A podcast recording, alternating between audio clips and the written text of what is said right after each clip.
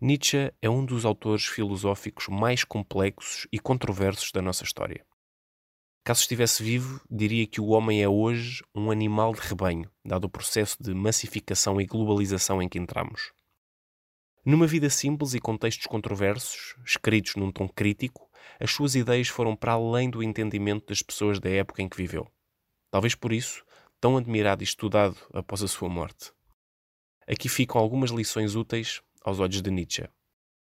Número 1. A dor conta. As coisas não acontecem por acaso. Há uma necessidade grande de vivermos orientados para aquilo que queremos que seja o nosso destino. O destino não é imposto de fora, tem origem na nossa vontade e querer.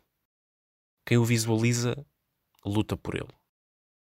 Nesse caminho de luta necessariamente existe dificuldade e dor, mas também esperança. Segundo Nietzsche, é no sofrimento que aprendemos a reconhecer os nossos objetivos. Por isso é importante valorizar e aprender com os momentos mais difíceis. Infelizmente, muitas pessoas não aprendem nada com isso. Optam pelo lamento, pela vitimização, culpabilização ou pelo mal dizer.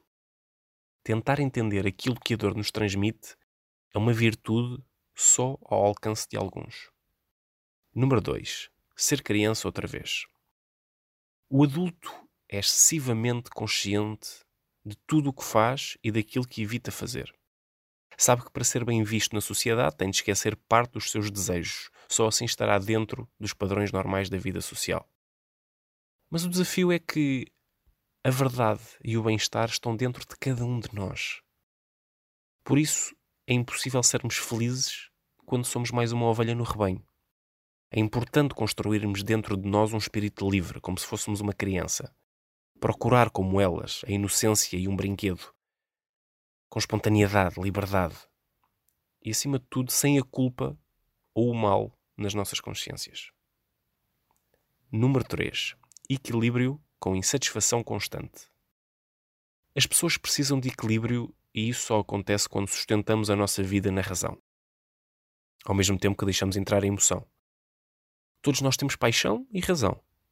E isso faz-nos concluir que devemos desconfiar daquilo que nós pensamos, suspeitar de algumas convicções que temos, o que nos obriga a sermos uns eternos e satisfeitos.